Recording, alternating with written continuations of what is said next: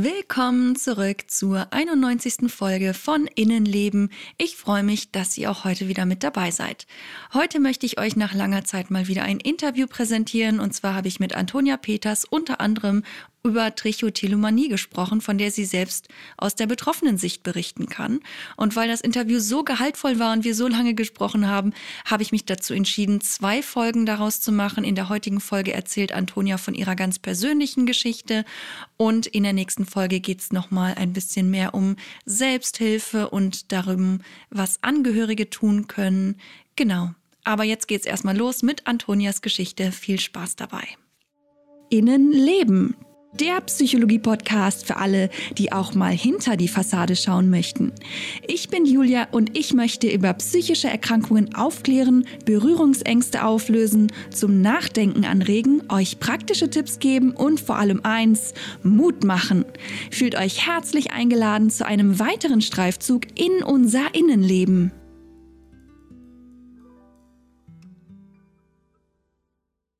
Willkommen, liebe Antonia, in meinem Podcast. Ich freue mich Danke. sehr, dass du heute mit dabei bist. Vielleicht möchtest du dich mal in deinen Worten vorstellen.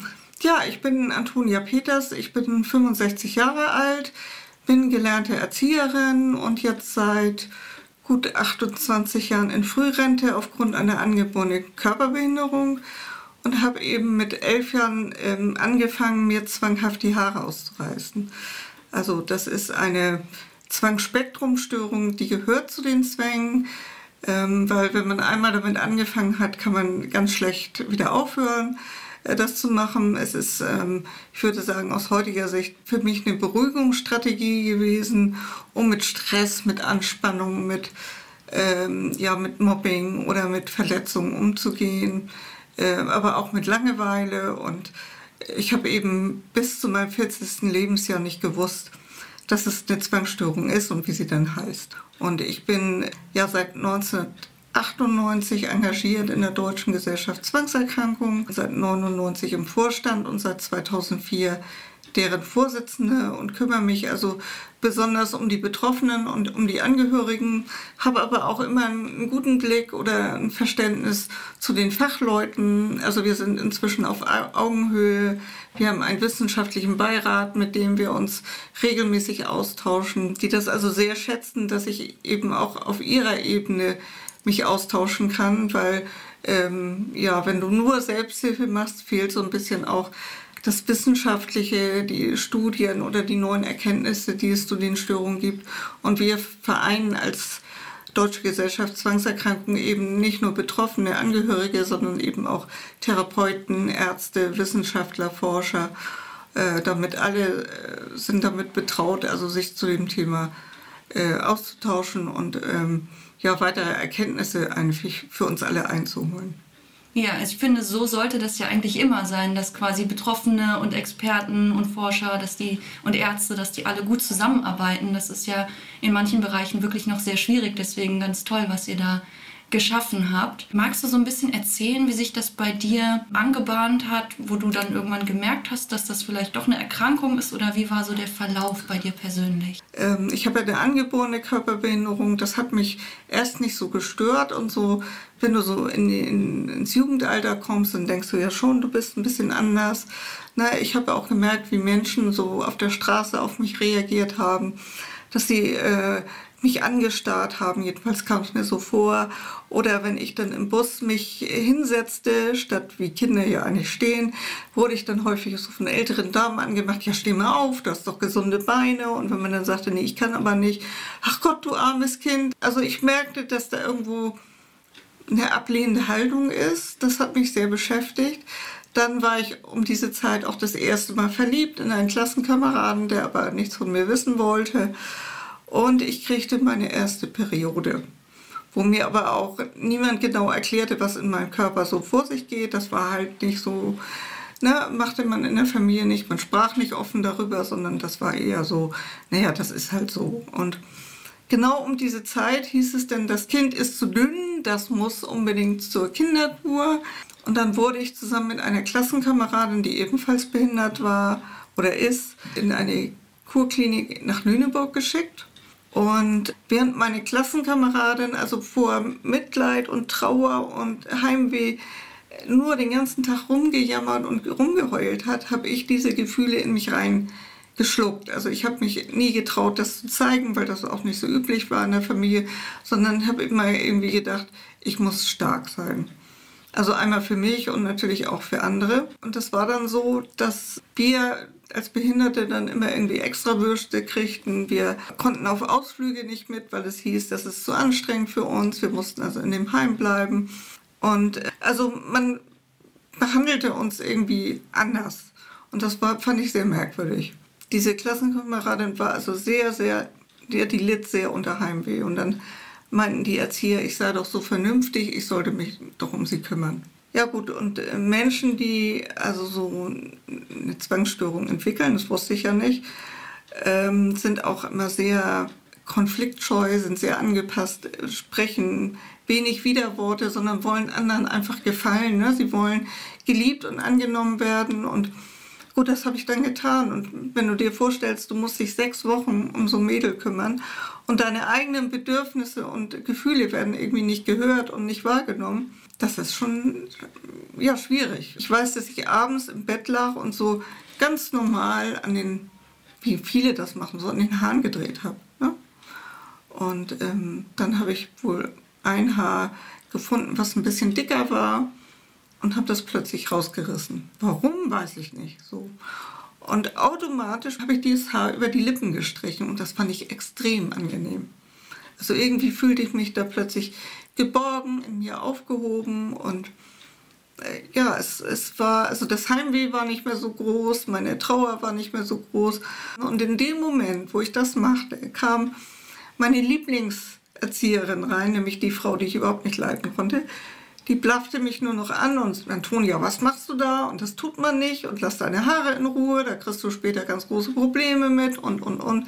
Also die war so auf 150 und ich habe dann nur zurückgeblafft, lass mich in Ruhe, das sind meine Haare. So, ich weiß nicht, ob ich das während der nächsten Wochen weitergemacht habe. Also wenn dann nur heimlich. Jedenfalls kam ich dann nach Hause und das war alles soweit wieder in Ordnung und ich habe aber dann angefangen, immer wenn es Stress gab, was weiß ich, also meine Mutter hatte so die Idee, ich bin ja körperbehindert und ich muss ja äh, möglichst doppelt und dreifach so gut sein wie andere Kinder, damit das nicht auffällt. Also musste ich mehr üben und dazu hatte ich natürlich wenig Lust. Und immer wenn es dann so einen, so Stress gab oder, oder so, du musst jetzt machen, dann habe ich mich erstmal zurückgezogen, mir ein paar Haare ausgerissen, die über die Lippen gestriffen und häufig eben darauf rumgebissen und sie runtergeschluckt. Das fand ich, also das Haare ziehen an sich war nicht so das, das Entscheidende, sondern was ich mit den Haaren hinterher mache. Schwierig war, meine Schwester und ich, die ist zweieinhalb Jahre jünger, sie kaut im Übrigen Nägel, was dazu auch gehört. Wir hatten beide ein gemeinsames Zimmer und häufig habe ich abends im Bett gelegen im Dunkeln und nochmal so über den Tag hin weggegrübelt, so habe ich alles richtig gemacht oder war das vielleicht nicht richtig oder falsch oder habe ich irgendwas Falsches gesagt und habe dabei dann an den Haaren gezogen und ähm, sie über die Lippen gestrichen und auch äh, darauf rumgekaut. Und wenn du dir vorstellst, du liegst so im Dunkeln, es ist alles ganz ruhig und da kaut plötzlich jemand, das macht ja auch Geräusche. So, und ähm, das hat sie natürlich mitgekriegt und gesagt, was machst du da? Ich weiß ich nicht, nichts so. Es war mir irgendwie peinlich. Und ähm, so etwa zwei Jahre später, meine Mutter hatte die Angewohnheit, uns Kindern die Haare selber zu schneiden, sah sie dann, dass hinter den Ohren, dass die Haare da dünner wurden. Und dann kam so, ja, was machst du da, was ist denn da? Und deine tollen Haare, also ich hatte früher ganz dicke, dunkle Haare und so. Ja, weiß ich nicht. Ja, mh, hm, kann doch nicht sein, dass die plötzlich so dünn sind. Also sie war ganz ratlos irgendwie. Und dann hat mich meine entzückende Schwester verpetzt. Und hat gesagt, ich glaube, die reißt sich die Haare aus. Oder die kaut da immer drauf rum. So, ich höre das nachts immer. Und meine Mutter war völlig entsetzt und hat sich aber, soweit ich weiß, auch nie an Kinderarzt oder so gewendet, sondern sie hat dann immer mit Belohnung und Bestrafung gearbeitet. Wenn du das lässt, dann kriegst du diese oder jene Schallplatte oder das und das Buch oder ja gut, dann habe ich versucht, das möglichst lange auszuhalten, weil ich wollte meiner Mutter ja auch äh, nicht wehtun. Aber nach drei Tagen war die innere Anspannung so groß, äh, dass ich wieder reißen musste. Und dann war ich natürlich wieder totunglücklich. Das führte wieder dazu, dass ich mir gerissen habe. Also wie so ein Teufelskreis.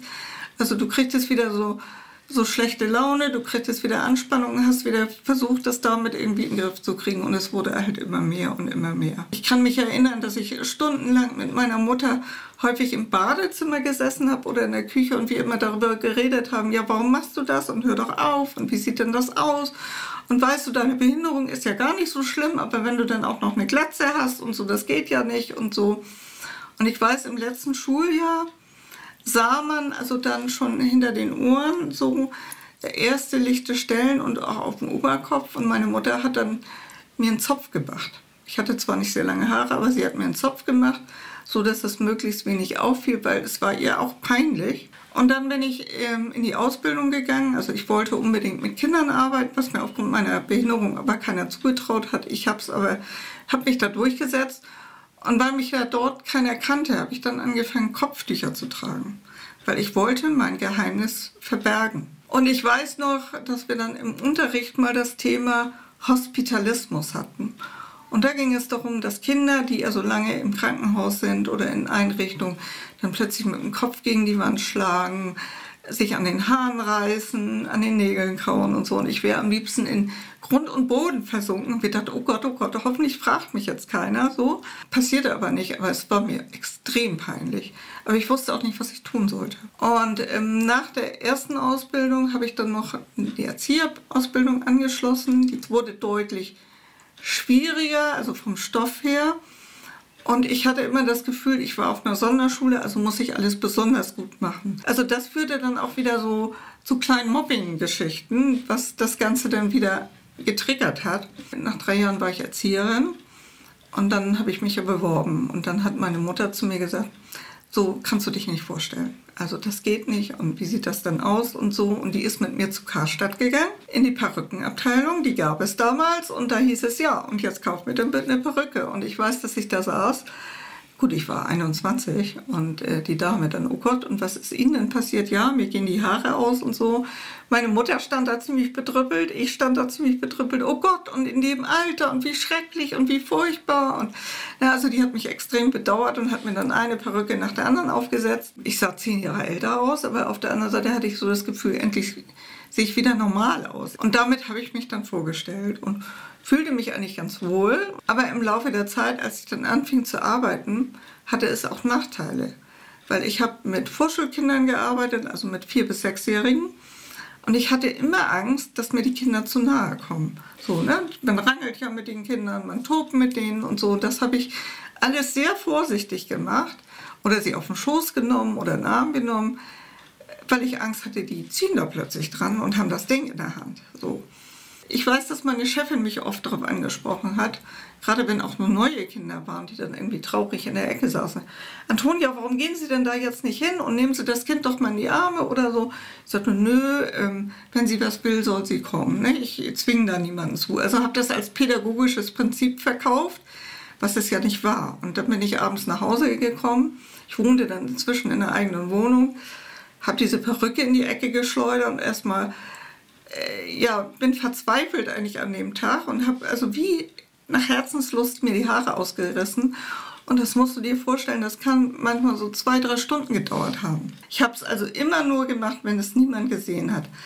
Wenn es in Kindergartensituationen gab, wo ich gestresst war, dann habe ich mich eben schnell mal zurückgezogen, bin aufs Klo gegangen, habe mir die Haare ausgerissen, bin wieder rein und es hat keiner gesehen. Ähnlich war es in Beziehungen, also ich hatte dann meinen ersten Freund und als er dann sagte, ja, willst du nicht bei mir mal übernachten? Ja, hm, nee, lieber nicht und ich traue mich nicht. Hätte ich liebend gern gemacht, aber ich hatte Angst, ihm sagen zu müssen, ja, was passiert, wenn ich morgens mit der verrutschten Perücke aufwache, warum ich dann eine trage. Oder Friseurbesuche. Also ich habe ja später dann die Perücke abgenommen. Also während ich die getragen habe, bin ich nicht zum Friseur gegangen. Später, also nach vier Jahren, habe ich sie abgenommen, weil die Kinder dann doch dran gerissen haben und sie plötzlich in der Hand hatten. Und ich sagte, so, jetzt muss was passieren habe ich weniger gerissen, mir ganz viel Haarwasser und was weiß ich, was es alles gab, in die Haare geschmiert, in der Hoffnung, dass das alles nachwächst. Und wenn ich dann zum Friseur gegangen bin, dann hieß immer, oh Gott, was haben Sie denn gemacht? Und in Ihrem Alter schon. Und dann immer gesagt, ich habe eine Hormonstörung oder Tabletten kann ich nicht vertragen oder habe es auf meine Behinderung bezogen. Und ähm, nicht, dass ich immer beim gleichen Friseur blieb, sondern ich habe die immer gewechselt, weil ich äh, einfach Schiss davor hatte, es immer wieder erklären zu müssen. So, und das ging über Jahre und Jahre und es gab Phasen, da ging es wieder besser, dann wurde es wieder schlechter. Und ich weiß, mit 18 habe ich dann zu meiner Mutter damals gesagt, du, ich glaube, mit mir stimmt irgendwas nicht, ich muss zum Psychologen. Und dann hat die gesagt, äh, zum Psychologen? Die haben doch alle selber einen Knall. Na, also warum sind die denn Psychologen geworden?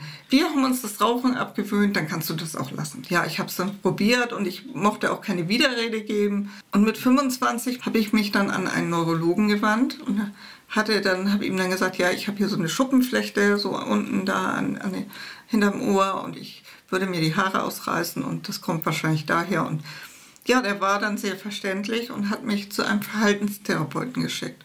Und da kriegte man im Gegensatz zu heute relativ schnell einen Termin. Ja, da habe ich mich dem vorgestellt, habe dann gesagt, ich würde mir die Haare ausreißen und ich wüsste gar nicht mehr, was ich machen sollte und so.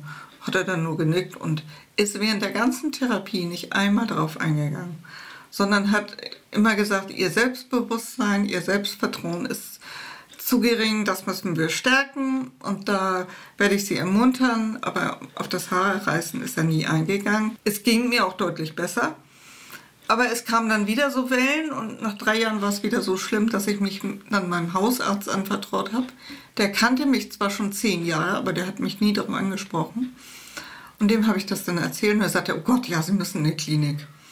Und da bin ich dann in eine Klinik gegangen, die arbeiteten tiefenpsychologisch. Was Tiefenpsychologie und Verhaltenstherapie oder systemische Therapie wusste ich damals nicht. Und ähm, ja, es ging dann immer, ja, wo kommt das her? Und das äh, ihre Eltern äh, haben da was falsch gemacht und ihr Freund tut ihnen nicht gut und so. Und ich wurde dann auch einmal dem Chefarzt vorgestellt und er sagte dann nur so, wie kann man nur so blöd sein und sich bei Problemen die Haare ausreißen?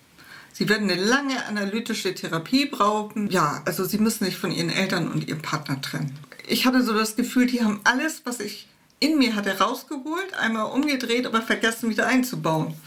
Also es ging mir hinterher deutlich schlechter. Ja, die haben mich fast so weit gebracht, dass ich mich von meinen Eltern getrennt hätte, auch von meinem Freund, aber hm, äh, ich habe es dann doch nicht gemacht und wir haben lange, lange darüber gesprochen. Ich habe ihm, als wir uns kennenlernten, habe ich ihm auch relativ schnell erzählt, dass ich daran erkrankt bin oder dass ich mir die Haare ausreiße. Ich weiß, dass er oft gesessen hat mit mir und gesprochen hat, und warum machst du das? Wie kann ich dir helfen? Und wenn wir dann mal Konflikte hatten oder wenn irgendwas nicht so lief, wie, das, wie ich das wollte, dann riss ich natürlich die Haare aus und er hatte immer das Gefühl, er sei schuld daran. So. Aber durch diesen Aufenthalt wusste ich ja, das ist nicht seine Schuld. Es fiel aber auch während dieses Aufenthalts nicht einmal das Wort Zwangsstörung, geschweige denn Trichotillomanie, so heißt das im Fachbegriff. Ähm, ich weiß gar nicht, wie Sie das eigentlich betitelt haben. Und ähm, ja, also ich musste mich erstmal wieder sammeln nach dieser Kur und habe gedacht, naja gut, dann musst du damit leben. Und das habe ich dann gemacht. Ich habe dann nochmal eine Körpertherapie gemacht. Nach einer Episode, nach einer Fortbildung hatte ich plötzlich extreme Ängste und so und habe dann einen Körpertherapeuten aufgesucht, der dann auch mit mir daran gearbeitet hat, aber besonders auch daran gearbeitet hat, mich mit mir selber auszusöhnen. Also ich selber habe noch eine Zwillingsschwester, die aber sechs Wochen nach der Geburt verstorben ist. Und ich fühlte mich schon als Kind und Jugendlicher immer so innerlich leer, als wenn da irgendwas fehlte. Und das hat er mit mir aufgearbeitet. Aber das Haare reißen ist geblieben. Und ich habe dann gesagt, ja, okay, dann lebst du halt damit. 1993 habe ich dann nochmal den Job gewechselt. Da wurde nämlich eine Stelle als Kindergartenleiterin frei und ich wollte immer Kindergartenleiterin werden oder sein und habe mich darauf beworben. Und ähm, nach drei Jahren war das dann beendet und da musste ich mich neu bewerben. Aber ich wirkte wahrscheinlich sehr ambivalent. Also sie konnte mich überhaupt nicht einschätzen. Einmal wegen der Behinderung, dann wegen der Haare und dann hieß es immer, ja, Sie haben zu wenig Erfahrung als Leiterin und als Erzieherin sind Sie überqualifiziert. Sie passen nicht ins Team. Und das ging zwei Jahre lang so weiter. Genau zu dieser Zeit fand mein Freund einen Aufruf im Hamburger Abendblatt von einer Studie im UKE. Die suchten Menschen, die sich zwanghaft die Haare ausreißen. Und da stand dann das erste Mal der Name Trichotillomanie drin. Und äh, mein Freund, ja, guck mal, das habe ich gefunden und ähm, willst du dich da nicht mehr melden? Und die suchen Patienten und so. Ich dann immer, du, ich lebe da jetzt 30 Jahre mit und was soll das? Und wer weiß, ob die mich überhaupt verstehen. Also ich war hin und her gerissen. Und als ich dann durchkam, hieß es ja, was meinen Sie, was hier los ist? Wir haben hier Anrufe ohne Ende und die Leute melden sich aus ganz Deutschland und, und, und. Und ja, erzählen Sie doch mal. Und ähm, ja, dann bin ich ins UKE gegangen zu einer Psychologin, der habe ich dann auch meine ganze Lebensgeschichte erzählt und so. Die erzählte mir dann, dass diese Studie eine Betroffene ins Leben gerufen hatte. Die lebte in Frankfurt, war Amerikanerin und hatte schon Ende der 80er Jahre äh, Informationen aus Amerika dazu gekriegt und hatte das übersetzt und hatte so, ein, ja, so eine Art Infostelle gegründet, um Menschen aufzuklären und hat ihnen immer übersetzte Artikel geschickt. Und es wurden immer mehr Leute und ja, wir wollen uns treffen und was kann man dagegen tun? Dann hat die sich erstmal nach England gewandt an einen Fachmann und der sagte, nee, da in Hamburg, da gibt es den Professor Hand am UKE, der kennt sich super gut mit Zwangsstörungen aus, gehen Sie mal dahin. Und dann ist sie mit drei Leuten aus ihrer Gruppe dahin und hat davon erzählt und die haben dann diese Studie ins Leben gerufen. Also eine Betroffene war dafür verantwortlich, dass es endlich mal dazu was gab. Und es war auch die erste Studie in Deutschland dazu. Und dann wurde mir gesagt, ähm, Sie können sich das überlegen. Wir wollen Medikamente ausprobieren. Das sind Serotonin-Wiederaufnahmehemmer, die, die man ja auch bei Zwangs- oder Angststörungen gibt. Ob die bei Ihnen auch helfen und bei diesen Störungen. Und wir bieten auch Verhaltenstherapie an, aber es sind nur zwei Therapeuten, die das machen und sie müssten anderthalb Jahre warten. Und dann habe ich ein Dreivierteljahr später dann Medikamente bekommen und ich nahm die ein und ich weiß noch, ich war dann, musste irgendwo hin und hatte plötzlich so das Gefühl, als wenn ich so in Watte gepackt bin, so als wenn ich alles gar nicht so richtig mehr wahrnehme, so und hatte so diese Scheißegal-Haltung. So, weißt du, Leute haben mich früher in der U-Bahn angeguckt oder angestarrt oder irgendwas gesagt. Das interessierte mich plötzlich nicht mehr. Fand ich irgendwie ganz witzig und ganz angenehm. Und gleichzeitig war das aber auch ja, so, ich bin eigentlich jemand, der, der sehr klar merkt, was mit ihm los ist und was mit dem Gegenüber passiert, das merkte ich plötzlich nicht mehr so. Und trotzdem mir gesagt, ja, okay, ich nehme das. Und nach drei Tagen, was sehr unüblich ist, hatte ich dann plötzlich keine Lust mehr, mir die Haare auszureißen. Also eigentlich, bis eine Wirkung eintritt, dauert das so vier bis sechs Wochen. Bei mir ging es schneller. Wahrscheinlich war es auch ein Placebo-Effekt. Es gab aber noch weit, weitere Nebenwirkungen. Nicht nur, dass du sowieso ja so ein bisschen wie im Nebel bist, sondern ich hatte Schlafstörungen. Das war also erstmal merkwürdig. Dann hatte ich häufig so ein Hautjucken. Und es gab so eine ganz extreme Gangunsicherheit. Also als wenn du so Pudding in den Beinen hast. Und da ich ja sowieso schon eine Gehbehinderung hatte, hatte ich plötzlich so Ängste, über Kannsteine oder über Kanten zu gehen, weil ich immer dachte, ich falle. Dazu kam noch, dass ich plötzlich Dinge anfangen konnte und wieder zu Ende bringen konnte. Das konnte ich vorher nicht. Ich habe häufig Dinge angefangen oder hatte ich keine Lust, sie wegzuräumen, dann lagen die da erstmal wochenlang oder na, ne, ich habe auch viele Sachen immer aufgeschoben. So.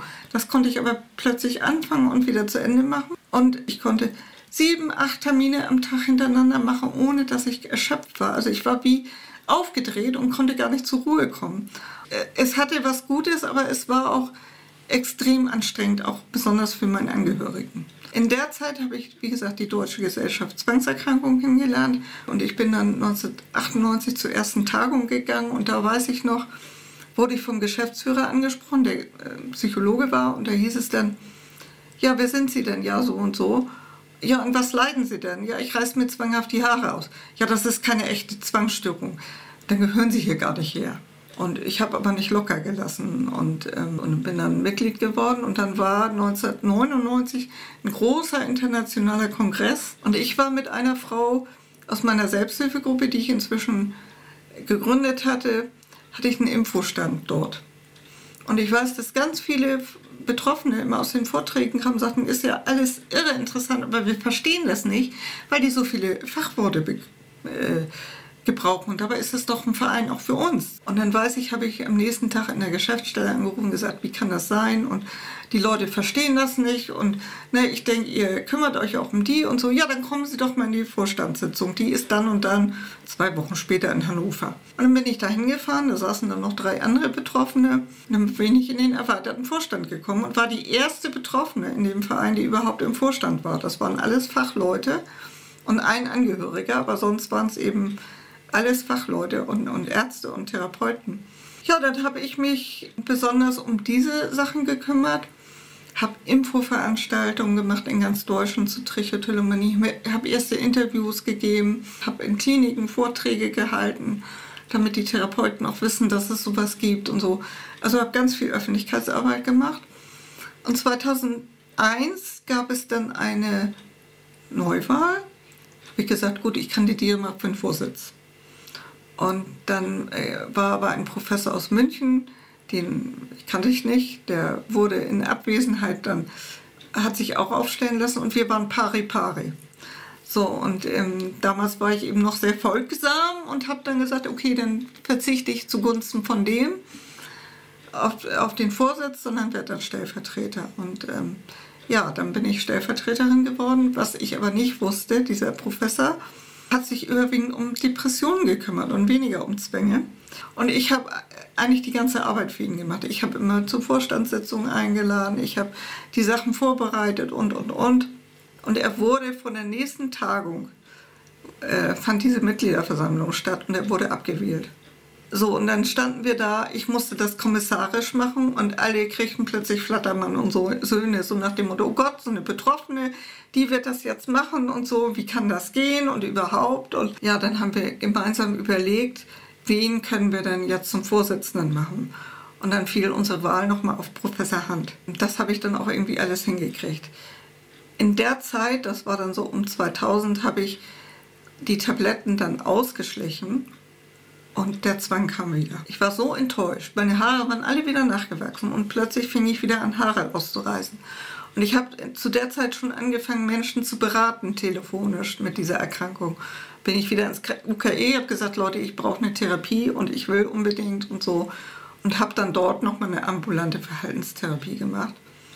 Und habe gelernt, wozu ich die Zwänge brauche, um mit diesen Anspannungen umzugehen, mit Ängsten, mit übersteigerten Gefühlen. Haben wir uns Strategien, habe ich mir mit der Therapeutin überlegt, die vor mir auch noch niemand mit dieser Störung behandelt hat. Zum Beispiel die Hände zusammenzufalten oder sich auf die Hände zu setzen, Handschuhe anzuziehen, eine Mütze aufzusetzen. Und das sollte ich dann immer wieder anwenden und gleichzeitig bei Zwangsstörungen ist es ja so, dass man sich mit den Zwängen konfrontieren soll, also Expositionsübungen macht. So, und jetzt war die Frage, wie soll ich mich konfrontieren? Dann fiel mir auf, immer wenn ich von der Aktivität in die Ruhe komme, dann war die Gefahr am größten.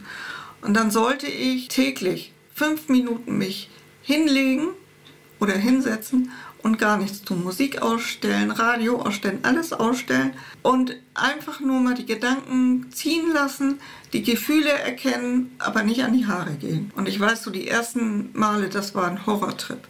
So plötzlich so nicht mehr aktiv zu sein, sondern so diese Ruhe auszuhalten, war extrem schwer. Und ich merkte aber, wie gut mir das tat. Ich habe dann jeden Tag eine Minute dran gehängt. Heute kann ich das über eine Stunde machen. Ich kriegte dann auch zur Aufgabe, dass ich mir am Vormittag nicht mehr wie zwei Aufgaben vornehmen sollte. Dann eine Entspannungspause einlege. Dann äh, am Nachmittag Dinge tue, wo ich mich belohne. Das habe ich mir immer auf so einen kleinen Block beim Frühstück aufgeschrieben, was will ich heute machen, was steht an.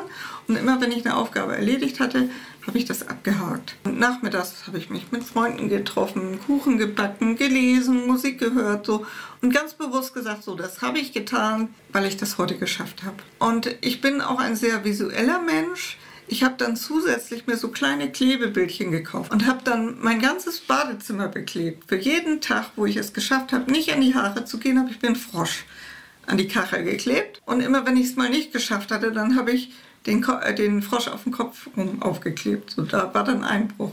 Und das spornt unheimlich an, dass du, du siehst, oh guck mal, du hast schon vier Tage geschafft, den fünften Tag schaffst du. Und dann kannst du dir eine ganz große Belohnung holen. So. Und abends, bevor ich zu Bett gegangen bin, habe ich mich dann immer gefragt, wie zufrieden ich mit mir bin. Und das war eigentlich extrem gut. Ich war dann auch wirklich sieben oder zehn Wochen zwangs, ganz zwangsfrei in der Therapie. Es tritt immer noch mal auf, aber dann sage ich mir, okay, dann ist das so. Also ich kann mich inzwischen auch ein bisschen mit mir selber versöhnen und mir auch vergeben. Und das hat schon mal ganz viel Druck rausgenommen. So, und dann habe ich 2004 war eine Tagung in Lübingen und dann habe ich gesagt, so, und jetzt werde ich Vorsitzende und alle in helle Aufregung. Ich habe mich dann beworben und habe vor diesem letzten Vorsitzenden zwei Stimmen, mit zwei Stimmen überstimmt.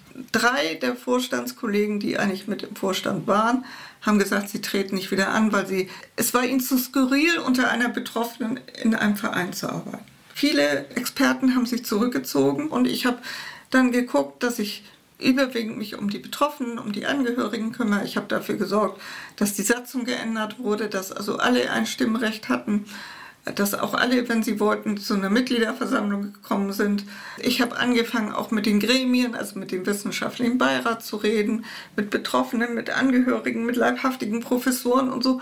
Und da entwickelte sich so eine Basis und äh, die anderen kamen wieder zurück, weil sie plötzlich feststellten, das läuft ja alles nicht schief. Im Gegenteil, es läuft vielleicht sogar noch viel besser als vorher. Ja, und das mache ich jetzt seit 2004. Was meine Zwangsstörung angeht, ähm, kann ich da offen drüber reden. Ich mache ja auch Telefonberatung bei uns und meine Zwangsstörung ist immer noch so stabil, sag ich mal. Ich hatte jetzt in Corona dann immer mal so einen kleinen Ausreißer, weil man hat ja doch mit sehr viel Ängsten zu tun gehabt. Viele haben sich dann eben auch zurückgezogen. Und, ähm, und die Ängste haben zugenommen. Viele haben dann auch gerade erst eine Zwangsstörung in der Zeit entwickelt. Und ich habe dann auch vermehrt mal ein, zwei Haare gerissen. Aber ich habe dann auch gemerkt, dass mir dieses Reißen und damit auf den Lippen spielen überhaupt nichts mehr bringt. Also dann kann ich es auch lassen. Und ich glaube, das Geheimnis, äh, was diesen Erfolg gebracht hat, war, und davon bin ich sehr überzeugt, ist, dass du nach der Therapie weitermachen musst. Du darfst nicht aufhören. Du musst weitermachen. So lange, bis du das Gefühl hast, es ist dir in Fleisch und Blut übergegangen, du musst nicht mehr üben. Und ich glaube, das ist mein Geheimnis, dass, dass ich immer noch so auf einem guten Stand bin. Und wenn es dann mal zum, äh, zu einer schwierigen Situation wieder kommen sollte, dann würde ich mir wieder Hilfe beim Psychologen suchen. Also da würde ich jetzt nicht mehr so lange warten, sondern sagen, so, und ich brauche nochmal Unterstützung. Die Psychologen und Therapeuten sind ja dafür da, dir zu helfen. Und viele sagen ja, sie schämen sich so extrem dessen.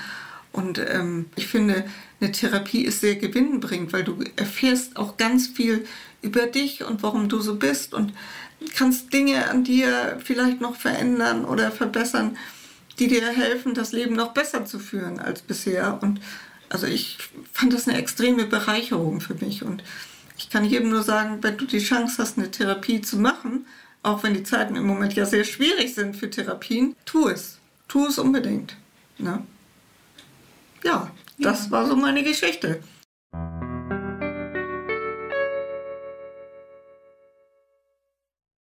So, ihr Lieben, das war's für heute. Ich hoffe, das Interview war für euch genauso spannend und interessant wie für mich. Im Grunde musste ich ja selbst gar nicht viel sagen, denn Antonia hatte so viel zu erzählen. Nächste Woche geht's dann eben auch weiter. Und ja, wenn ihr weitere Infos zum Podcast haben wollt, findet ihr mich nach wie vor auf Instagram unter innenleben.podcast und ihr könnt mir natürlich auch eine Mail an innenlebenpodcast.gmx.de schicken. Ich wünsche euch eine angenehme Zeit. Bis zum nächsten Mal. Passt auf euch auf.